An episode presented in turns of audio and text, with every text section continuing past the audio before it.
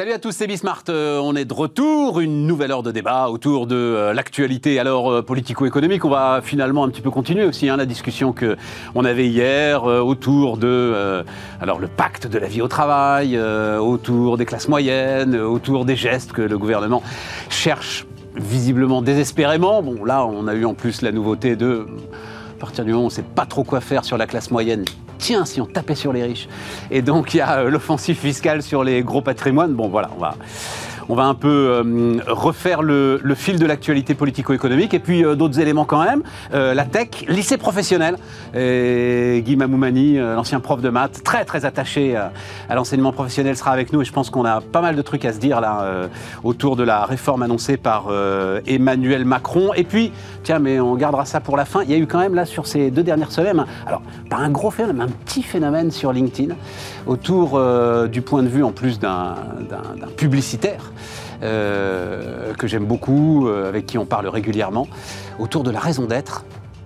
Visiblement, cette histoire est en train de vous exaspérer. Voilà, je, je le résume comme ça, mais on finira l'émission comme ça. C'est parti, c'est Bismart.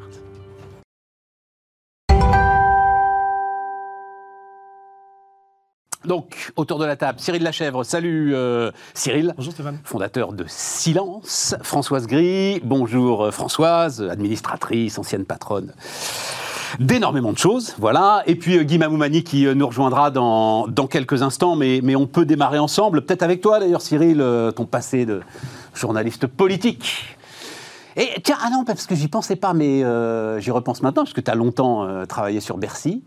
L'histoire des agences de notation, là tout le monde a balayé d'un revers de main l'histoire de Fitch. Globalement, tiens, ton ancienne consoeur Bertil Bayard, c'est mhm. ça? Voilà. Donc j'adore les éditos. Voilà, je, ça me permet de le dire, euh, avait titré Tout le monde se fiche de Fitch. J'avais trouvé ça assez euh, rigolo. Et elle citait d'ailleurs Jacques Delors. Où est-ce que j'ai vu ça? Jacques Delors en 1982. J'en ai assez, je peux plus supporter cela. On ne peut plus emprunter, il n'y a plus d'argent. Delors 82. Est-ce que quand même là, euh, avec la remontée des taux d'intérêt et toutes ces agences de notation qu'on balayait d'un revers de main depuis 2008 parce qu'elles s'étaient plantées, elles vont pas retrouver un tout petit peu d'intérêt. On attend S&P euh, début juin, je crois, hein, euh, sur, la note de la dette française.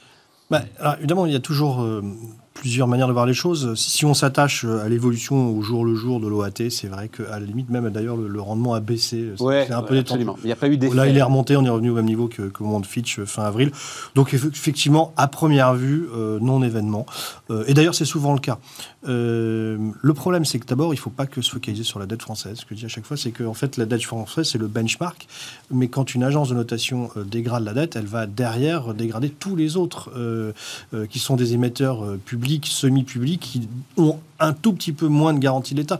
Et donc, petit à petit, c'est cette chaîne-là qu'il faut aussi regarder. Donc, par exemple, sur le refinancement d'EDF, oui, EDF, qui est un point critique, euh, SNCF et GR Carco, enfin tout ça. Pareil, alors j'ai pas regardé dans le détail euh, les courbes, mais c'est toujours ça qu'il faut avoir en tête. Hein. C'est pas uniquement l'OAT française, c'est que derrière, bah, il y a des emprunteurs. Un jour, il y en a un qui va finir par avoir un vrai problème, et puis petit à petit, ça se rapprochera vers l'État. Ça, c'est la première chose. La deuxième, euh, euh, alors sur le fond, Fitch, c'est quand même très intéressant parce que, euh, bah, évidemment, finalement, ils disent il n'y a plus la capacité de faire la moindre réforme. et effectivement, c'est ce qu'on dit depuis le départ sur la réforme des retraites, ce qui était nécessaire, il faut faire des économies, mais ce n'était qu'une petite goutte d'eau par rapport à toute la réforme qu'il faut faire en termes de dépenses publiques. Et donc, on sent bien que là, de toute façon, pendant les quatre prochaines années, on en reparlera tout à l'heure probablement, c'est assez coincé. Donc, c'est un peu, en gros, le constat que fait Fitch. Donc ça n'a pas été une critique de la réforme, mais de la méthode ou du moins du non-dialogue. Euh, et puis la troisième chose, moi qui m'inquiète le plus, mais ça c'est euh, euh, c'est le niveau des taux d'intérêt. Enfin, je veux dire, on se prend un mur de, coûts de refinancement de la dette progressivement qui va, ne faire que progresser. Un point de hausse de taux, dans l'absolu, c'est 39 milliards de, dans 10 ans de coûts de la dette supplémentaire, de gestion de la dette. Donc en gros, on va se prendre 100 euh, milliards de plus dans les 10 prochaines années. Et 100 milliards, c'est euh, une fois et demi le budget de l'éducation nationale, enfin c'est euh, trois fois le budget de la défense, enfin c'est des trucs de dingue. Et donc effectivement, ces petites gouttes d'eau feront qu'un jour, les agences vont vraiment s'énerver et on basculera dans une zone dont là, pour le coup, on va Enfin, ça fait un moment qu'on dit qu'on basculera et puis on bascule pas. Mais oui, oui, oui, non, non, mais... Après, il y a plein de raisons pour lesquelles la dette française reste appréciée, elle a beaucoup de liquidités. Il y a, c'est la dette allemande. La dette française, c'est la dette allemande. Oui, bah oui, bien sûr. Et puis il y a les banques centrales qui sont là. 40% de notre dette est détenue aujourd'hui par les fonds de banque centrale ou les fonds souverains, ce qui est quasi équivalent à l'étranger. Donc, donc on a quand même des gros matelas. Mais encore une fois, il ne faut pas se concentrer uniquement sur l'OAT, il faut regarder derrière. Françoise? Oui, alors oui, évidemment, on est en train simplement de réaliser que la dette, c'est pas gratuit pour toujours. Euh, la deuxième chose, c'est quand même que, en contrepartie, les volumes sont tels que euh, les gens qui détiennent ces, euh, cette dette doivent bien placer leur argent quelque part ailleurs. Il n'y a pas ah, beaucoup non plus, compte tenu des montants en question, d'alternatives. Donc ça soutient aussi euh, des perspectives un peu plus euh, modérées sur, euh, sur ces sujets-là. C'était une phrase que mon ancien patron Patrick Drahi aimait beaucoup rappeler. Quand vous devez 10 000 euros à votre banquier, vous en perdez le sommeil. Quand vous lui devez 10 millions, c'est lui qui perd le sommeil. Lui, c'est 10 milliards. oh, lui, c'est... Bah, lui, c'est un c'est un acrobate de, la dette. Mais en même temps, attention, il ne faut jamais confondre euh, dette privée et dette publique. pour le coup, euh, vraiment rien à voir. Euh, Guy, un, sujet là-dessus, effectivement, hein, on démarrait sur. merci de nous rejoindre, et on démarrait sur, le, démarrait sur la dette publique. Et, sur ce constat. Non, le, mais Cyril nous a répondu. L'idée, c'est les agences de notation. Il y avait cette idée, donc c'est fini, les agences de notation, on n'en parle plus, etc. Et tout. Peut-être le sentiment qu'on va recommencer à en reparler, voilà, avec. Moi, je pense aussi que c'est quand même pas anodin. Hein. Avec la hausse des taux d'intérêt. À un moment, il va falloir euh, régler ses comptes. Alors, reprise du dialogue social. Euh, la CFDT nous dit qu'elle euh, veut faire payer cher son retour à la table des négociations. alors, trois exigences, et il y en a une qui se confirme et, qui m'a quand même au départ surpris, mais justement, c'est le retour des CHSCT. Hein, donc les, les, ces fameux comités supprimés par les ordonnances travail de 2017 avec les délégués du personnel et les comités d'entreprise. Et enfin, ça s'est confirmé, hein, ça va être la première exigence de la CFDT. Ah oui, je suis tombé de ma chaise. Mais comment ça, euh, Françoise? C'est leur, leur fonds de commerce. C'est ça. Ça touche leur activité, ça touche. Alors, si on veut être très généreux, c'est leur capacité à être en en lien avec le terrain, la réalité euh, du monde du travail. C'est ce qu'ils disent. Voilà, et c'est vrai. Euh, en contrepartie, c'est aussi euh, des heures de délégation, c'est euh, euh, voilà, c'est une capacité de bloquer à tous les étages, qu'on a connu hein, quand on avait ces, toutes ces instances. C'était, ça pouvait être absolument kafkaïen d'arriver à, à, organiser un dialogue social avec des rentes locales, des missions qui étaient soi-disant différentes mais réellement redondantes, etc. Donc bon, donc euh, moi, ça ne me surprend pas, par contre, qu'ils euh, remettent le sujet sur le tapis. Euh, après, la question, c'est c'est comment je pense que comment ils vont poser le sujet si c'est simplement de revenir au monde que je décrivais. Alors là, au secours. la seule évaluation que j'ai vue, c'était à la SNCF. Et euh, notamment, on l'a vu au moment de la grève des contrôleurs, la grève surprise, vous vous souvenez, hein, euh, à Noël, qui a surpris tout le monde. Et euh, en fait, la SNCF disait que cette réforme avait amené une division par trois en moyenne des heures de délégation. Et les salariés protégés et des salariés protégés. Parce qu'en en fait, c'est ça qu'on a constaté hein, quand il avait fait cette réforme. On avait vu une, vraiment une diminution euh, flagrante. Hein, eh et euh, ça avait permis de, bah, de, gagner en productivité, ça avait permis de gagner en fluidité. Euh, alors bon, comme dit Françoise à juste titre, il y a quand même un rôle hein, des CHSCT. Hein, mais bon, c'est toujours le problème, c'est que pour un, un, un rôle qui est important malgré tout, hein, euh, on a des contraintes qui sont totalement disproportionnées. Et grâce à cette réforme, on avait vu la différence. Moi, je suis, open, mais je crois que ça a été divisé par 3, par 5. Ben, c'est ça, voilà. C'était impressionnant, hein, c'est impressionnant. Parce qu'il n'y avait pas que les CHSCT, il y avait eu d'autres choses aussi. Oui, oui, ah bah oui, oui CHSCT, euh, comité d'entreprise, délégué du personnel. Voilà, tu avais trois instances ah qui sont donc fusionnées en un seul, le CSE, le comité social et économique. Ça va par dizaines de personnes. Hein. Et donc, parce que la France est ainsi faite, donc on a un Conseil national de la refondation, on l'oublie, hein, mais en fait il tourne en espèce de séance plénière, euh, ce Conseil national de la refondation. Non, non, mais c'est vrai. C'est, Et donc il a, il a remis euh, des, des, préconisations sur le travail, et donc il demande l'installation de représentants de proximité. J'ai adoré ça. Sachant qu'il y a plein d'autres. Ce qui, est, ce qui est un peu pathétique dans tout ça, c'est un le côté un peu boutique, deux, C'est on n'imagine pas autre chose que de revenir au passé. Alors qu'aujourd'hui, bien sûr qu'il faut être en proximité, et encore plus dans ces, dans ces moments de, de rupture, de fracture, d'inquiétude. Enfin, il y, a plein de raisons d'être au contact de ces salariés. Mais il y a plein d'autres façons de le faire. Bah, en fait, il y a des managers normalement. Pour Alors, il y a des managers, mais il faut aussi qu'il y ait, d'autres, euh, qu'il y ait une espèce de contre-pouvoir en manager. Hein. D'accord. Parce qu'il il faut ça, mais on peut avoir euh, euh, des études terrain, on peut faire des. Là, pour le coup, le référendum pourrait, peut, être, peut être utile. Enfin, il y, y a plein d'autres façons d'organiser le dialogue, en tous les cas qui ne sont pas forcément exclusives, mais euh, qu'il faut pouvoir mettre en œuvre parce qu'elles vont toucher un nombre de salariés plus important. Il faut quand même se souvenir de la réalité de la représentation des syndicats aujourd'hui dans les entreprises. Oui, mais ça, c'est la poule et l'œuf, Françoise. Oui, absolument. On est d'accord. Hein mais je pense que... Moins tu leur donneras de place et moins, en fait, ils en auront, les syndicats. Oui, et du coup, enfin, moi, ce qui, à la limite que le, thème ne me gêne pas, euh, ce qui me gêne, c'est la façon de le poser et, de ne pas se dire qu'est-ce qu'il faudrait euh, pour mettre en place un dialogue euh, social euh, réel, en proximité, parce qu'on en a besoin, mais avec des moyens modernes, de façon inclusive et, en ne créant pas des propriétaires de la parole du salarié à l'intérieur de l'entreprise. oui, c'est ça. Parce que c'est ça le problème. Hein. Pour ajouter aussi tout ce que vient de dire. Vas-y, vas-y, ben, toutes les questions euh, de nouvelle organisation du travail. Le télétravail a quand même chamboulé un certain nombre de choses. Les réseaux sociaux dans l'entreprise peuvent, peuvent être utilisés. C'est un moyen d'expression qu'il n'y avait pas avant. Donc le numérique est en train de, justement de casser tous ces codes. Il y a énormément de boîtes qui, il y a une époque, j'en recevais quasiment une par jour, qui offrent aujourd'hui des solutions de dialogue digital parfaitement anonymisées, efficaces, rapides, etc. et c'est pour ça que si j'ai un petit conseil à donner aux syndicats, c'est de aussi penser à leur transformation numérique, hein, comme toutes les organisations. Hein. Euh, ça ne peut pas. On a mis 11 minutes à y arriver à la transformation numérique. voilà, exactement. Hein, on ne peut pas imaginer un syndicat aujourd'hui qui soit basé sur la révolution industrielle. Donc il faut se réinventer. D'ailleurs, tu as cité tout à l'heure euh, la grève euh, des contrôleurs.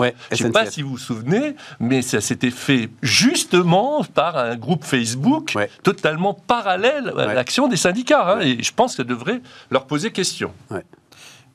Oui, oui, je t'en prie, Cyril, vas-y, vas-y. ce, qui est intéressant, effectivement, avec ce, nouveau sujet, quand on regarde la séquence très froidement euh, des retraites euh, des, trois derniers mois, qu'ont dit les, salariés français, et ça, les sondeurs l'ont vraiment bien montré. Alors, ça ne faisait pas la une des journaux où on se focalisait sur ils sont contre les 64 ans, etc. Mais les Français ont exprimé le fait, enfin, les salariés, euh, trouver leur travail pénible.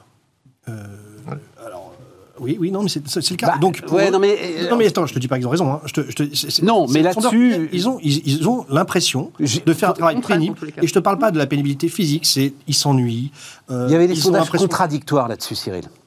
Et moi, parce que Bertrand Martineau vient nous voir très régulièrement, j'ai l'enquête profonde, pour le coup, de l'Institut Montaigne, qui a été faite euh, à la fin de l'année dernière, disait quand même que à peu près trois quarts des salariés étaient satisfaits de leur vie au travail.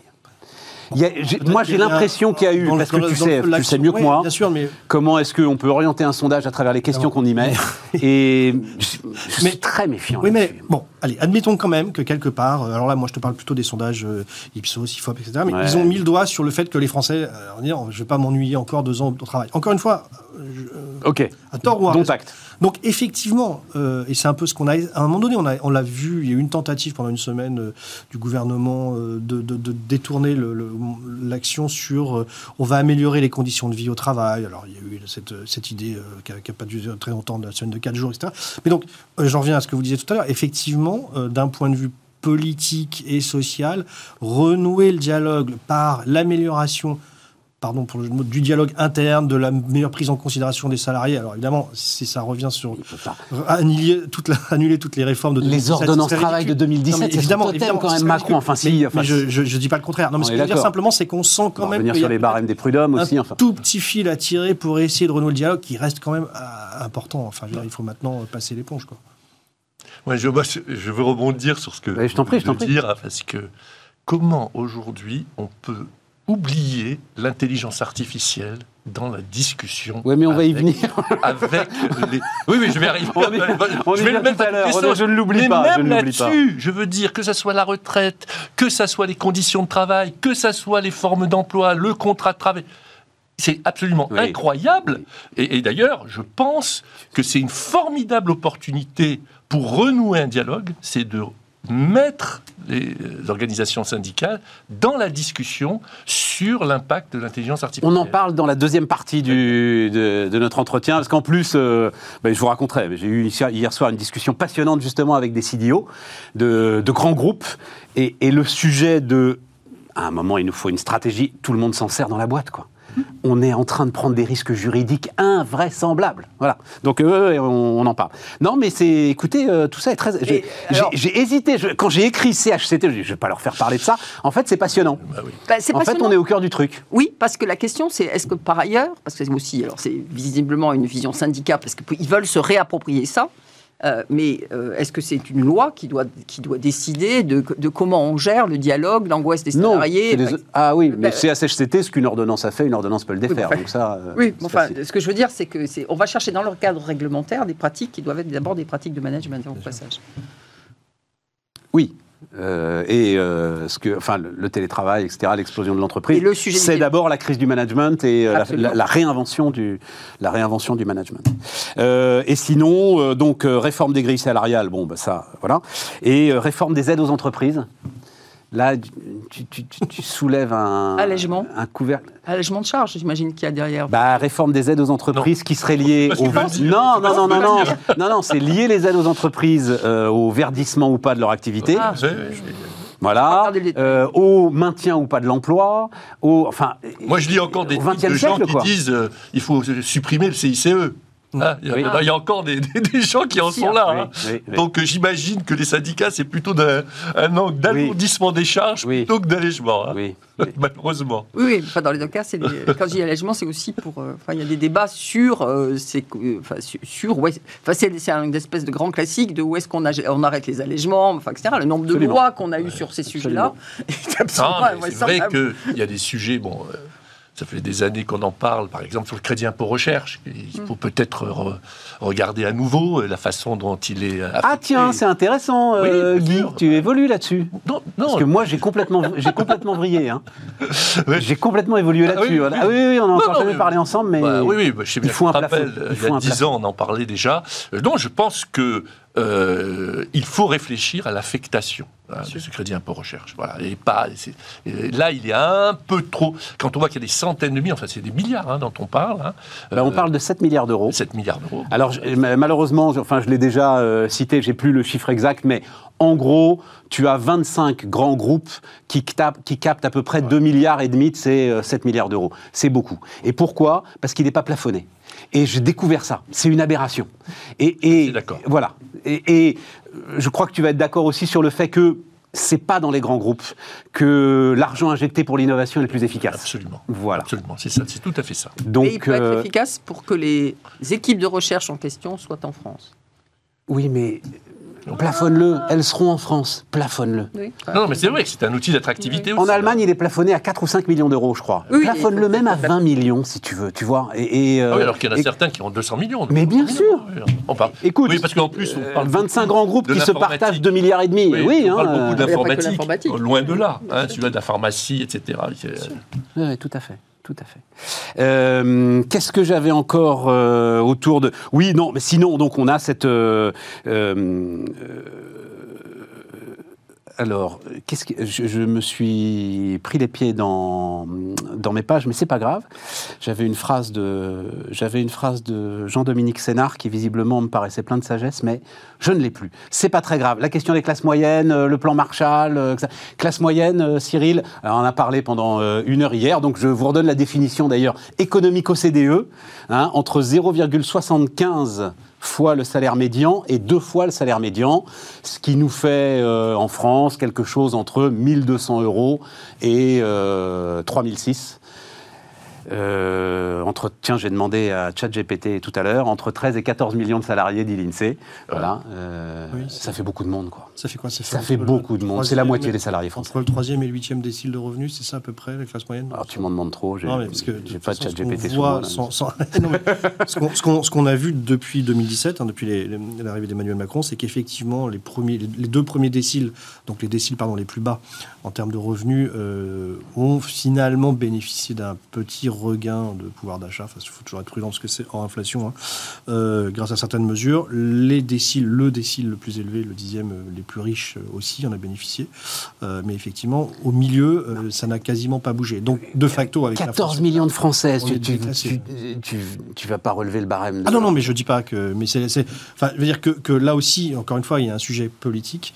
De, de, vouloir essayer de reconquérir cet électorat-là qui, effectivement, en regardant les chiffres, n'est pas forcément celui qui a le plus bénéficié des mesures depuis 2017. C'est, c'est de bonne guerre, mais honnêtement, c'est effectivement, enfin, c'est pas comme ça qu'on va y arriver. Quoi. C'est, effectivement en faisant des emplois plus mieux rémunérés, plus productifs, plus etc. etc. Enfin, c'est et qui n'en a visiblement. Enfin, euh, tu dis ils n'ont pas bénéficié des ils ont pas bénéficié des mesures depuis 2017. Euh, suppression de la taxe d'habitation, euh, c'est pour eux en grande partie. Allègement des charges sociales, c'est-à-dire la suppression de tout ce qui est cotisation chômage sur le salaire, c'est pour eux en grande partie. Gabriel Attal cite l'ensemble des chèques qui nous ont accompagnés cet hiver. C'était aussi en partie pour les classes moyennes. Oui mais qui n'en ont aucune perception en fait. Hein. Euh, ah bah J'ai l'impression qu'ils n'en ont absolument aucune perception. C'est un problème de perception de tout ça. Ah bah oui, de toute façon, euh, c'est ça qui est terrible. C'est-à-dire qu'on a distribué euh, le chèque énergie, pardon, je, je le chèque énergie, on l'a distribué avant de commencer à, avoir mal. Alors, on va pas reprocher à l'État d'être hyper prévenant, mais sauf que les Français n'ont pas vu la facture d'électricité augmenter et t'aurais distribué les 100 euros après. bon, bah, t'aurais politiquement, encore une fois, t'aurais eu un petit gain, mais là, non, il n'y a même pas eu de gain parce qu'on a distribué tout de suite. Donc, euh, oui, c'est absurde. Mais euh, c'est de l'argent mis, enfin oui, pas, jeté en l'air, mais en tout cas politiquement, oui. On a évité, enfin, je pense que la logique c'était d'éviter, il y avait une peur terrible de, euh, d'une crise sociale à nouveau, enfin, le traumatisme gilet jaune dont tout le monde parle, c'est ce qui a provoqué ça, et on l'a pas eu. Ça ne veut pas dire bah, Comment ça, on l'a pas eu J'ai l'impression qu'on en sort à peine. Au sens, au sens on l'a pas eu là où on l'attendait, mais on, l'a eu. là où on l'attendait. On l'a pas eu là où on l'attendait. On l'a pas, on l'a pas eu autour de l'inflation. Il faut regarder ce qui se passe euh, en UK, euh, dans d'autres pays européens. Oui. Euh, là, enfin, le coût de l'inflation, les gens l'ont, ressenti avec avec beaucoup de douleur ce qui est quand même pas tout à fait. Enfin, je dis pas qu'il n'y a pas un problème, mais c'est pas du tout, c'est pas le même niveau de, de difficulté. Hein. Bien, eh ben, on va marquer une pause et puis ensuite, ben, on va reparler justement de l'intelligence artificielle et euh, des lycées professionnels. De très bons sujets. C'est parti, on se retrouve dans un instant.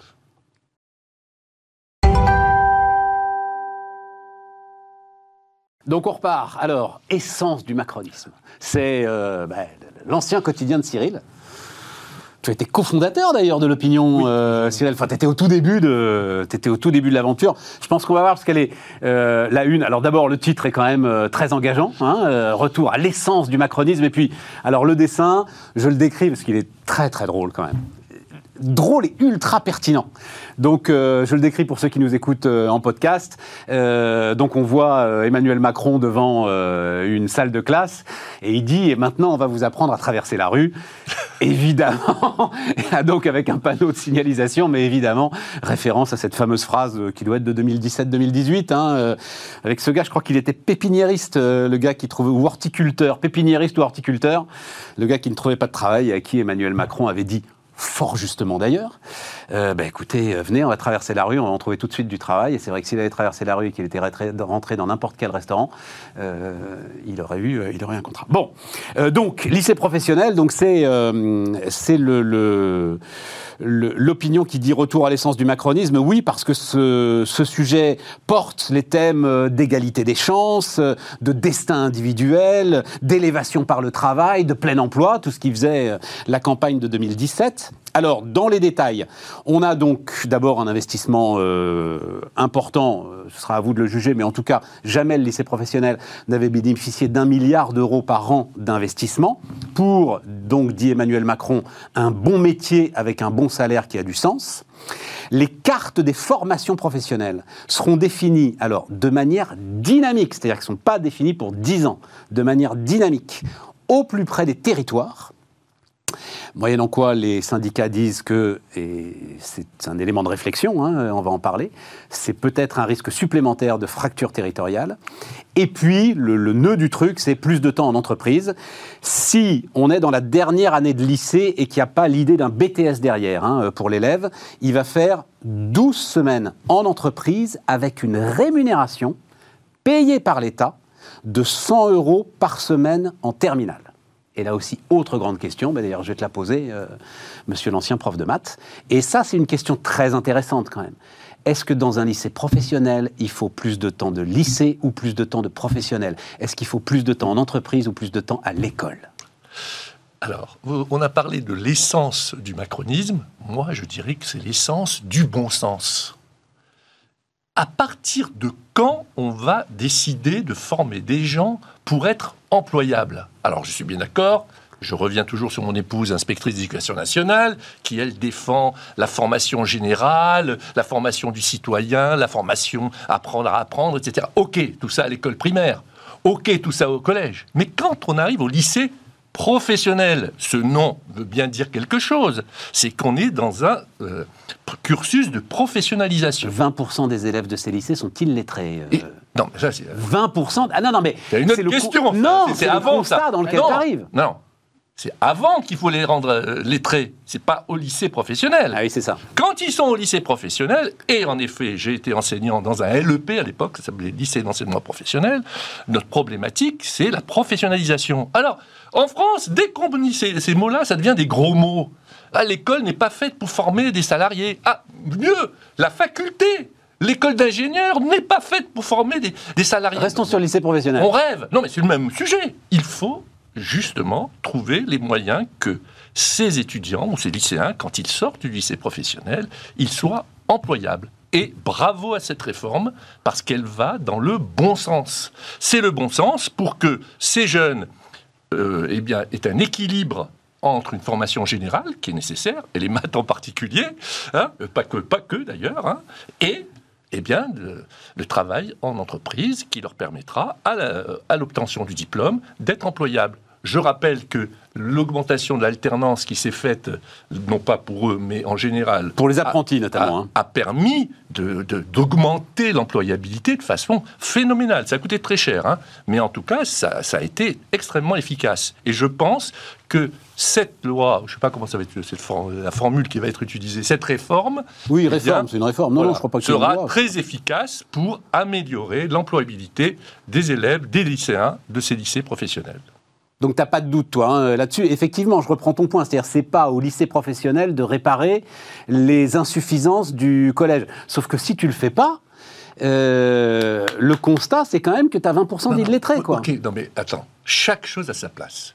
Moi, je dois avoir des enfants qui m'arrivent en seconde ou, ouais, ça, seconde. Hein, qui sachent lire, écrire, compter, et je rajouterai, même s'ils peuvent avoir des notions d'informatique, ça nous arrange. Eh bien, après, moi, mon rôle en lycée professionnel, c'est de les rendre employables. Je sais que c'est un gros mot, mais je le répéterai toujours.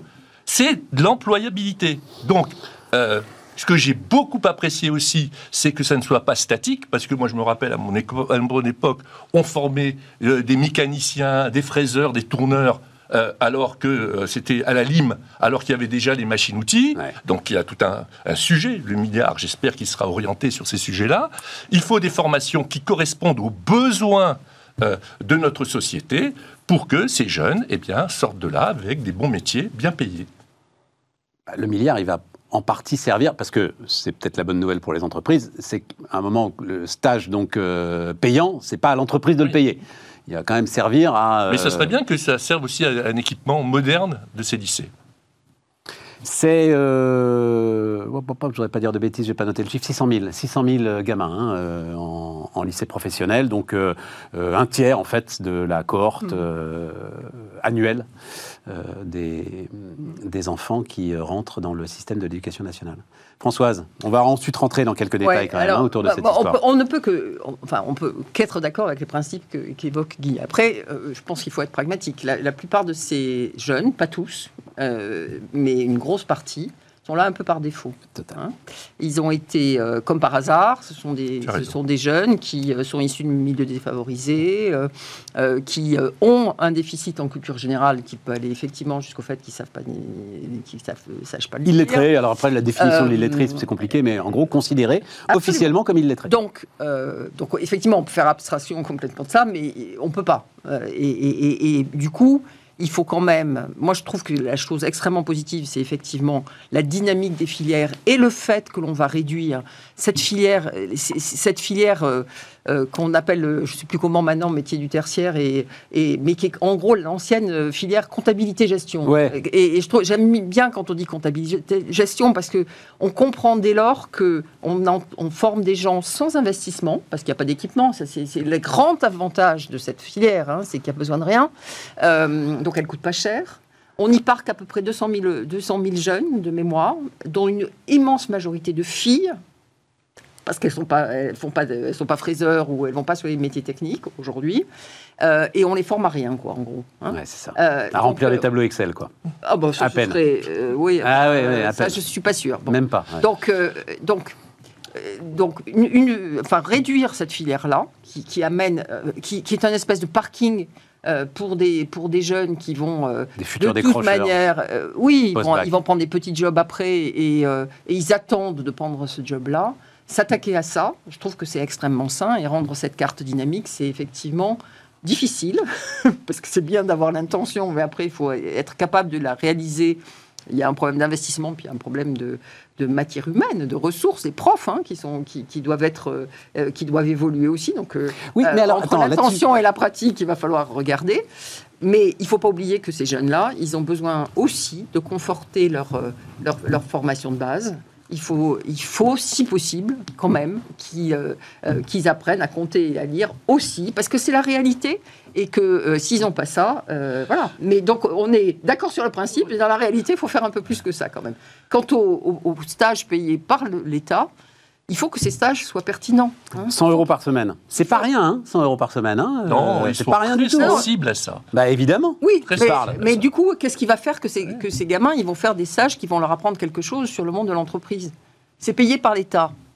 Enfin, on voit plein de, ces jeunes qui, sont, qui font des stages de temps en temps. Euh, ils, euh, euh, rangent des cintres dans les remises, ils font des. ah oui, c'est ça. Ouais, mais et, c'est pas période, ça qui leur, donne une ouverture sur l'entreprise. Tu en période de crise de recrutement quand même, Françoise. Ah oui, on va voir.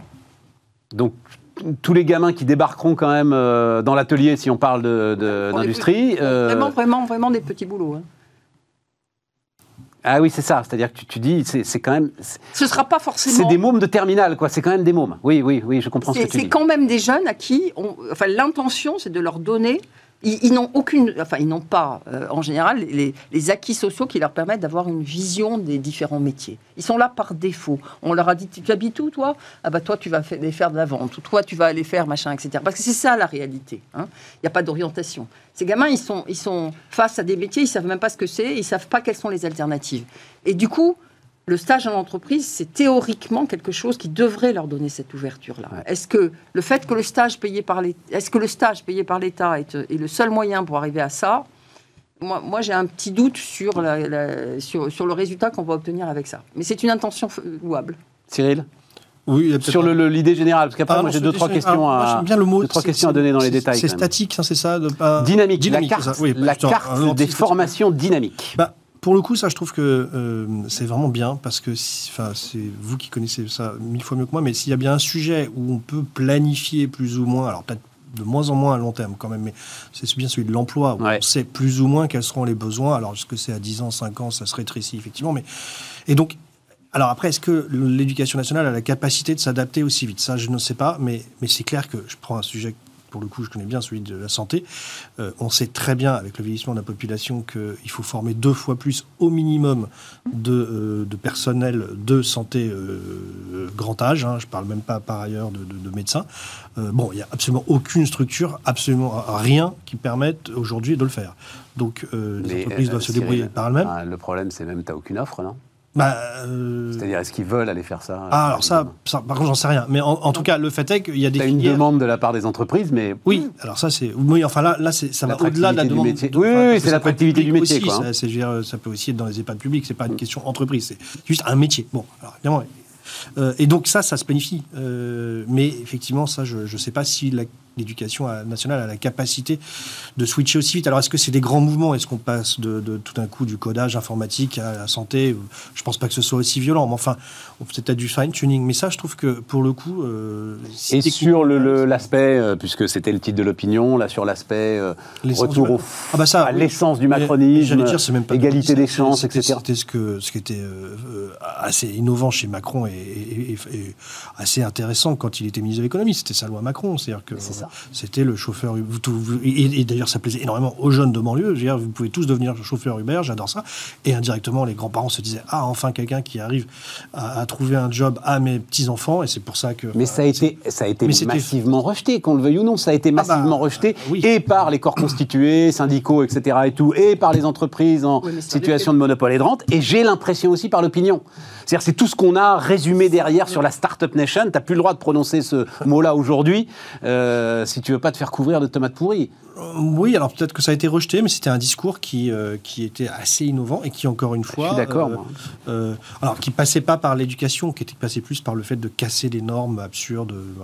Sa grande théorie sur les. Enfin, pas les théories, sa grande, anecdote sur les coiffeurs afro, mais, enfin, spécialistes de, du lissage des cheveux, etc. Il fallait avoir un diplôme de coiffeur pour faire ça. Enfin, bon, bref, des trucs. Mais, mais, mais le fait est que oui, c'était ça le, macronisme de base. Il y a quand même un exemple euh, qui adresse tous les sujets qu'on vient d'évoquer et qui est un succès magnifique, c'est la grande école du numérique. Je vous rappelle que la grande école du numérique, ça s'adresse à des décrocheurs, donc échec de l'éducation nationale, hein.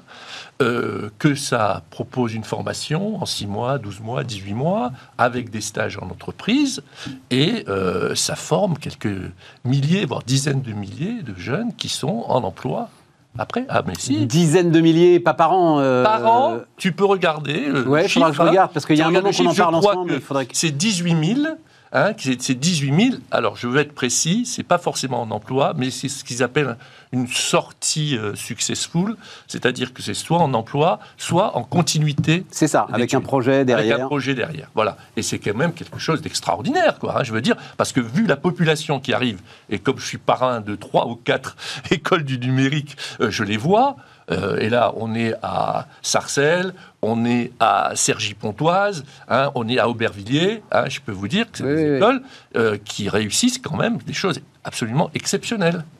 Et c'est pour ça qu'il ne faut pas du tout désespérer, parce que si je prends comme acquis tout ce que vous avez dit, qui est juste, hein, je ne vais pas critiquer ce que vous avez dit, c'est juste. Il faut leur apprendre à lire, il faut leur apprendre à compter, etc.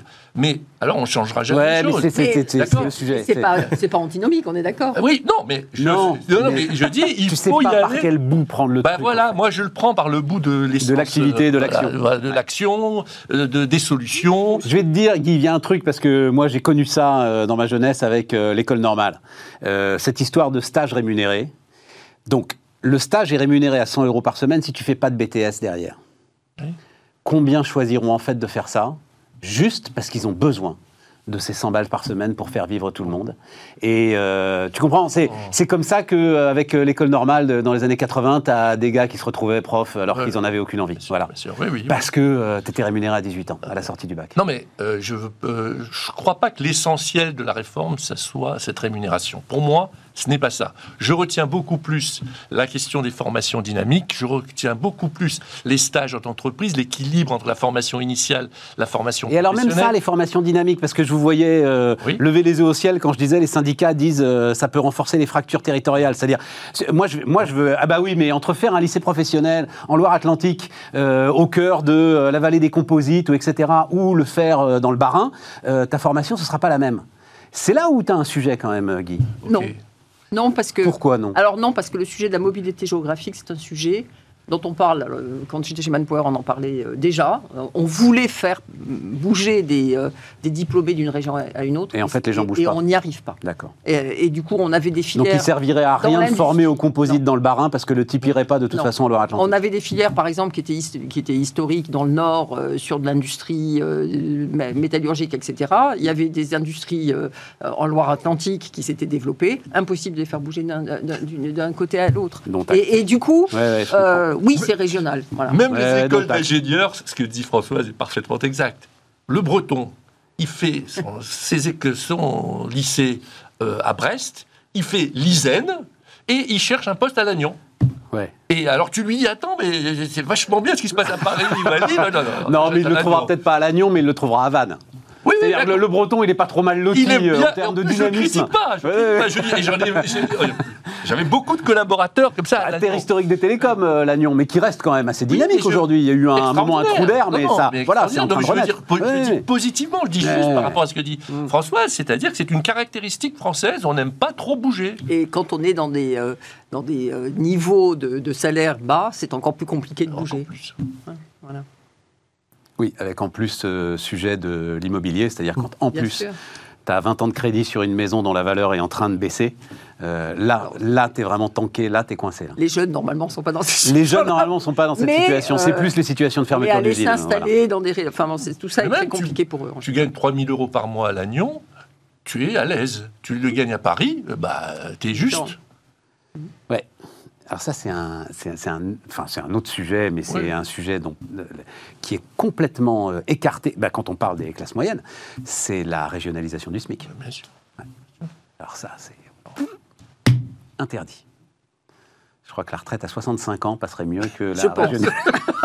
Quand, touche- quand on commence à toucher au sujet d'égalité... Ben oui, est-ce que régionalisation, France, finalement, ah là seuls les. Parisiens en souffrent. Tous les autres ont quelque chose à y perdre. Euh, seuls les Parisiens ou ceux qui vivent en Ile-de-France euh, ont quelque chose, euh, les chose à y réponses, ils ne bougent pas tant que ça pour aller en province. Donc, Ouais. Euh, non, mais donc ce chiffre, euh, 3% d'enfants de cadre hein, euh, dans le. Ah oui, mais ça, c'est... Voilà, ça, 3% d'enfants de cadre dans les lycées professionnels.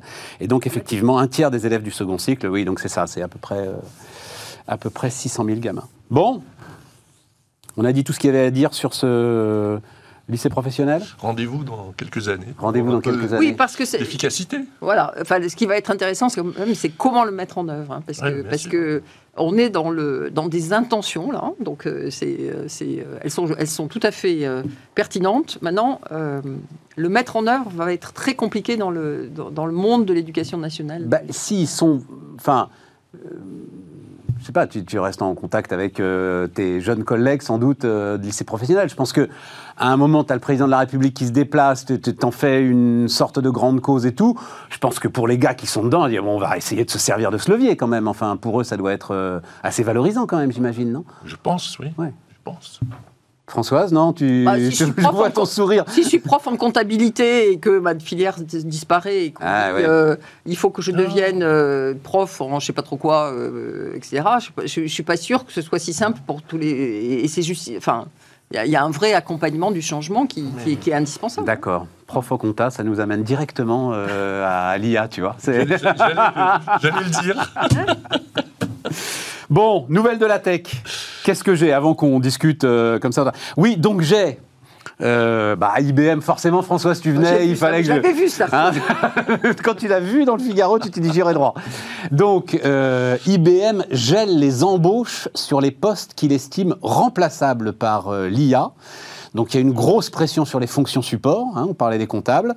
30% des postes qui ne sont pas en relation directe avec le client pourraient être automatisés, dit euh, IBM. Alors, il n'y a pas qu'IBM qui le dit d'ailleurs. Non, mais eux, c'est, ils en Euh, font Alors, alors, ce qui d'ailleurs met une petite euh, touche caustique, euh, ils en font une communication euh, au marché. Et Alors- donc on se demande si c'est pas une forme de prétexte pour. alors, c'est d'abord de la com. Voilà. Euh, et c'est d'abord de la com dans un contexte qu'on ne voit pas très bien, euh, enfin pas peut-être avec la même sensibilité en France ou en Europe, mais aux États-Unis, ils sont devenus fous autour du sujet de l'IA et de l'adoption de l'IA. C'est-à-dire que euh, il y a des listes qui sont publiées par un certain nombre d'analystes sur les valeurs qui vont être touchées par euh, euh, la destruction des postes de l'IA. Et il y a des gens qui se prennent des, des, impacts absolument monstrueux sur leurs actions parce que, soi-disant, ils vont... ils vont être disruptés par l'IA. Voilà, bon. Donc il y a un petit mouvement brownien comme les, comme les Américains sont capables de justifier. Donc dans ce contexte-là, dire qu'on maîtrise, le, euh, la, transfo. la transfo, c'est important et, je pense que euh, euh, c'est non seulement plus positif de dire ça que de dire qu'on on va chercher de l'efficacité, mais en plus, il y a, on maîtrise ce, phénomène qui, qui fait de la destruction de valeur sur un certain nombre d'autres valeurs boursières. Après, euh, ce qu'ils font, euh, et quand ils citent les éléments euh, ou les domaines dans lesquels l'IA va, va, transformer la façon de fonctionner à très court terme, mais probablement d'ailleurs avant 5 ans, c'est des domaines sur lesquels il y a déjà des phases de digitalisation, d'optimisation depuis des tas d'années. Donc c'est juste une étape supplémentaire. Et quand on parle de la gestion des RH, il y a 20 ans chez IBM, on mettait en place euh, des plateformes, des applications, des euh, centres téléphoniques. Enfin, rien de tout ça n'était fait, n'était plus fait en, en, proximité. Donc, euh, l'étape d'après, qui est d'utiliser toute cette matière digitale et les données qui vont avec pour mettre en place des algorithmes et, de l'IA spécifiques dans cet environnement, c'est tout à fait, c'est, tout à fait normal. C'est déjà fait dans pas mal, dans pas mal d'endroits. Euh, et, ça permet éventuellement, pour ceux qui, sont, euh, qui veulent le faire, euh, de réinvestir sur, sur la proximité, le management, enfin, etc. Donc on, est, on est dans quelque chose d'assez alors là-dessus, juste, je vous disais donc euh, témoignage. Alors je, je, je, citerai pas la boîte, mais c'était donc euh, Chief Digital Officer. Euh, ils étaient une dizaine, etc. Et donc la, la jeune femme Chief Digital Officer de ce groupe, c'était c'était sympathique parce qu'elle dit j'ai jamais vu les membres du Comex scotchés sur leur siège comme ils étaient scotchés sur leur siège quand ils ont fait en fait fonctionner par un accord avec Microsoft, fonctionner donc la technologie OpenAI sur leur data lake. Et en fait, ces fameux, donc ces data lake, pardon hein, pour ceux qui ne sont pas euh, dans le truc, mais aujourd'hui, les grandes entreprises ont des masses de données vertigineuses, donc déversées, dit-on, dans un lac. En fait, de lac, c'est, pardon d'employer l'image, c'est davantage une fausse à purin, c'est-à-dire on ne sait absolument pas quoi en faire, on ne sait absolument pas lesquelles sont bonnes et lesquelles sont pas bonnes. Et alors, visiblement, l'efficacité euh, du moteur dans ces data lakes est vertigineuse. C'était sur des données de santé euh, en plus, euh, tu ah, vois, Cyril, pour te, dans le secteur qui t'intéresse, mhm. avec des plans de surveillance de malades, par exemple. Ah Sidérant. Ce qui met euh, d'une rigueur, d'une précision, qui les a sidérés. Mais ça, c'est une bonne chose, non? Bah, je sais, c'est juste le euh, choc. non, mais c'est pour ça que je voulais vous lire ça parce qu'elle-même. Par rapport à ce que je disais. Oui, non, non, non, mais tout ce que, tout ce que. Donc, si on peut être aidé pour anticiper, mais bien sûr. Ça permet. Mais, mais, c'est surtout moi l'image que je voulais vous transmettre, c'est parce qu'elle est, c'est une jeune, elle est, sympathique, c'était super agréable. Et elle disait, je les ai jamais vus. Enfin, j'imagine, elle est membre du Comex comme ça. C'est-à-dire, es, bah, tu es au cœur de ces comex. Euh, c'est pas tous les jours. Euh, mais, oui, oui, bien sûr. Pas tous les jours. Donc voilà, il y a quelque chose là. C'est pathétique, Stéphane. Quoi C'est pathétique. Mais enfin, ok, merci ChatGPT, merci OpenAI de leur avoir ouvert les yeux.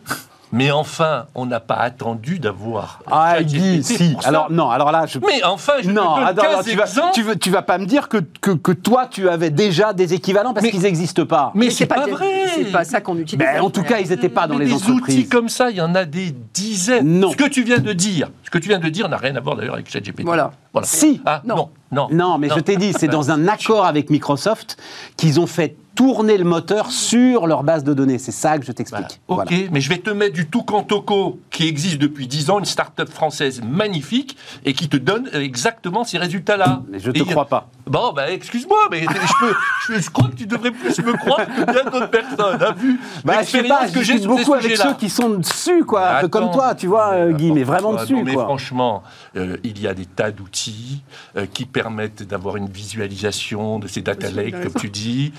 Il y a des tas d'outils qui permettent justement d'optimiser les choses. Part, si tu veux parler de la santé, le Health Data Hub Qu'est-ce que tu crois? Il a attendu ChatGPT pour mettre 70 instituts de recherche et qui travaillent avec des, résultats autrement plus performants que ce que tu viens de dire? Non. Par contre, où je veux bien euh, le reconnaître, ça c'est autre chose. Il y a un côté com, il y a un côté euh, pédagogique et d'ailleurs, c'est ça que j'ai euh, voulu mettre en avant euh, dans une discussion avec Yann Lequin, parce que Yann Lequin dit exactement ce que je viens de dire là. Ça veut dire, euh, Pas tout à fait, il évolue un peu dans son discours. Non, non, bah, il dit ah, la dernière interview dans Le Monde est beaucoup moins agressive, on va dire ça comme ça, vis-à-vis de son concurrent. parce que c'est son concurrent quand même, Guy, il faut juste le préciser. Yann Lequin, c'est Facebook mais c'est quand même une référence. Et ce qu'il a oublié, c'est que justement, ChatGPT a un aspect pédagogique. En fait, c'est une couche qui a permis à tout le monde d'accéder à l'intelligence artificielle. Ce qui était avant un peu plus difficile. Mais là où je reproche, et je dis c'est pathétique, c'est que quand tu es un chef d'entreprise, tu es un COMEX, t'attends pas d'avoir le chat GPT pour te poser des questions. Mais si, Guy, c'est exactement comme avec les tableaux Excel. C'est-à-dire que aujourd'hui, Excel te permet de tout faire. Voilà, tu vas me dire, mais tu peux absolument faire rentrer euh, un million de données clients sur un tableau Excel. Sauf que à un moment, il y a un innovateur qui va t'amener un truc qui va être avec un UX, avec une représentation beaucoup plus efficace que les tableaux Excel, et tu vas dire, Waouh, incroyable. je te, bon, bah voilà. Mais je te donne tout compte au co, bah, qui n'a rien à voir avec ChatGPT. D'accord. Tu vois, et quand je dis tout compte au co, je le cite. Ils vont être contents parce qu'ils ne doivent pas revenir, je les cite autant. Mais il y en a comme ça des dizaines, des outils de visualisation. Il y en a des dizaines. T'inquiète, on n'est pas non plus Cyril Hanouna, quoi. Tu vois, ah la résonance, c'est pas non plus. non, mais ils vont pouvoir gérer. Ils vont pouvoir quand, gérer. Je, quand je le tweeterai, je, je, laisse le Voilà. on, mais on va te sortir l'extrait rien pour toi. parce que, en fait, euh, mais non, ça n'enlève rien. Alors, t'imagines bien que je ne vais pas euh, sous-estimer l'impact de ChatGPT par rapport à l'avènement de l'intelligence artificielle, ce que vient de dire Françoise, euh, sur euh, la mobilisation qu'il y a aux États-Unis, mais même en France. Hein, J'étais hier dans, un COMEX d'une très très grosse boîte pour parler d'IA et de ChatGPT. Hein Donc, ok, ça, c'est quand même des sujets avec leur impact. Et personnellement, je trouve que ça, au moins, ça a eu ce mérite-là. Moi, je le crie sur tous les toits depuis dix ans, la transformation numérique. Hein, ok. Hein on est Maintenant, euh, on a le, le ChatGPT.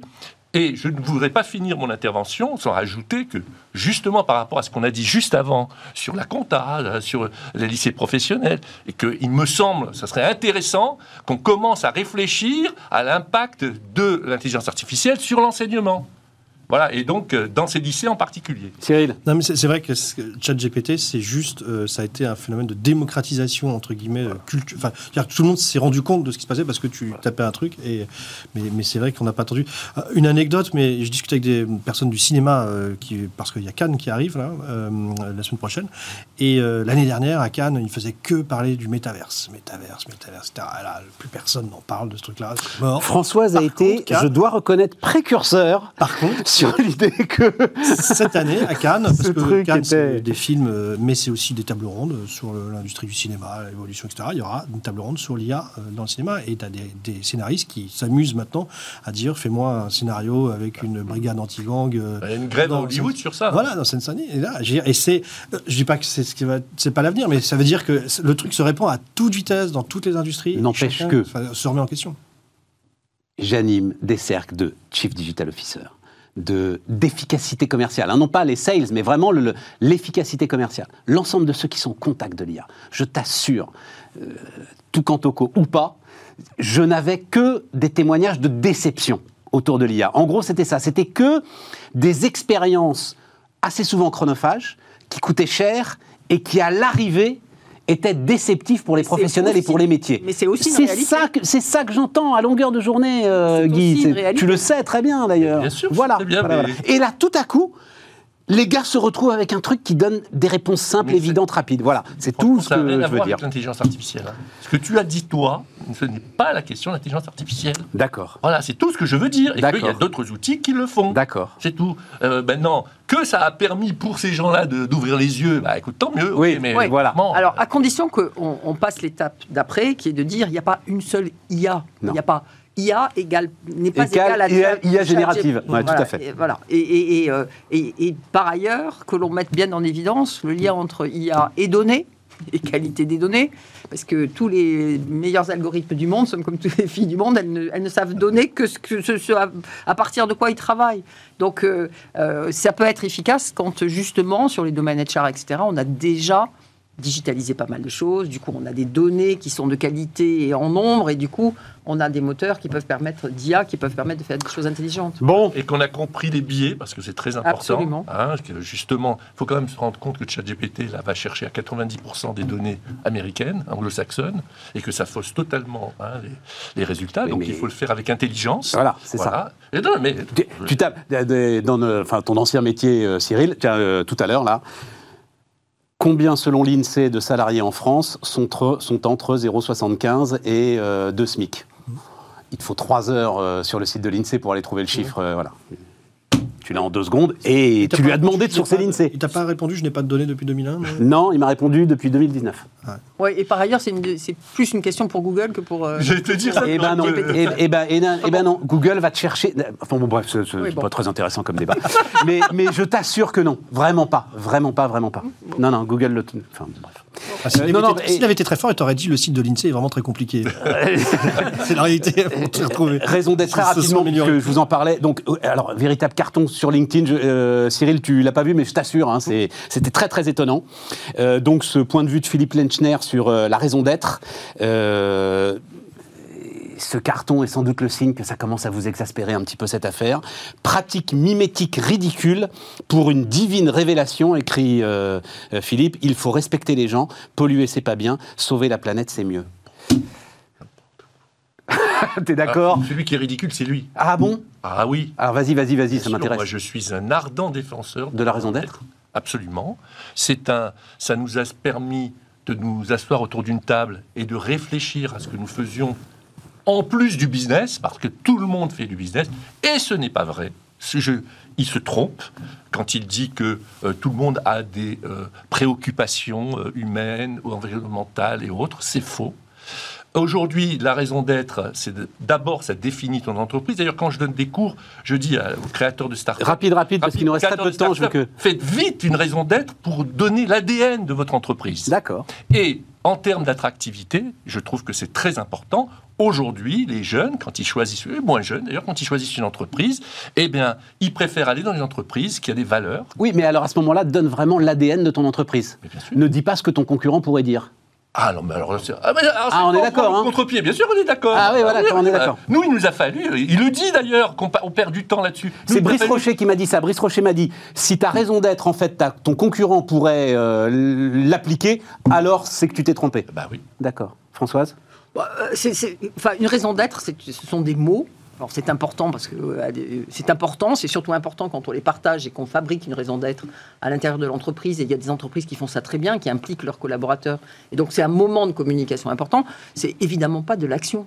Hein. voilà. Donc euh, euh, c'est pas parce qu'on dit les choses qu'on les fait. Et, et, quand on les dit, et c'est peut-être un des avantages de la raison d'être. Si on ne fait pas ce qu'on a dit, ben on se retrouve dans, dans, un, dans une situation où on, est en défaut. Et, mais euh, c'est pour ça qu'elles sont floues volontairement. Ah oui, non, non, mais beaucoup d'entre elles sont très floues. Attends, nous, on a mis des euh, des, qui, euh, des KPIs, des KPI, tous liés à la raison d'être. Ah, C'est-à-dire qu'après, dans le quotidien, on va chercher comment on agit en liaison avec notre raison d'être. Cyril? Bah, T'es dubitatif, toi. Hein? non, mais enfin, oui. Euh, la, raison d'être, comme euh, Friedman, hein, la raison d'être d'une entreprise, c'est de maximiser le profit. Enfin, business of business is business. Et, effectivement, heureusement, euh, depuis, depuis pas mal d'années maintenant, les, entreprises se sont rendues compte qu'effectivement, si elles n'avaient pas une raison d'être au-delà, une portée sociétale, elles n'attiraient pas les talents, elles, faisaient du mal à la planète. Et donc, quelque part aussi, elles ne pouvaient pas elles-mêmes croître, puisque souvent, certaines ont besoin de la biodiversité, par exemple. Donc, ça, c'est très bien. Moi, la seule question que je me pose, c'est qu'il y a de la com, ça c'est clair, beaucoup trop de com. La seule question, c'est dans une entreprise aujourd'hui, euh, il y a un conseil d'administration, il y a des actionnaires euh, et il y a des comités de mission. Alors c'est un petit peu différent de la raison d'être, mais il y a, on, voit émerger des comités de mission. Voilà, la question que je pose, c'est à un moment donné, qui décide? Qui va décider? Et le patron, le directeur général, on va dire, qui doit rapporter à son euh, conseil d'administration ou à son comité de mission, qui a vraiment le pouvoir d'entreprise C'est une question. Hein. je n'ai pas. Et donc, je pense qu'on en est qu'aux prémices, c'est qu'il va y avoir des débats juridiques, il va y avoir des. On a des très bons exemples de patrons qui. on en reparlera ensemble. Ensemble alors. d'être, On en reparlera ensemble parce que je pense François, tu as là-dessus des réponses. Conseil d'administration, point. Conseil euh, d'administration à la fin. Je, pense que pour l'instant c'est le cas, hein, mais, mais effectivement. Même dans une entreprise à mission Mais bien sûr. On n'a ah, pas- une entreprise à mission. Ah oui, c'est ça, avec le comité de mission. Ah ouais, on n'a pas- Non, là, un conflit de gouvernance qui est Il y a pas réglé. qui est, qui est problématique. Mais attention que Bon, on est au bout, les amis. C'est pas forcément la raison d'être. Non, non, non, non, c'est pour ça. C'est deux choses différentes. Tout à fait. Tout à fait, deux choses différentes.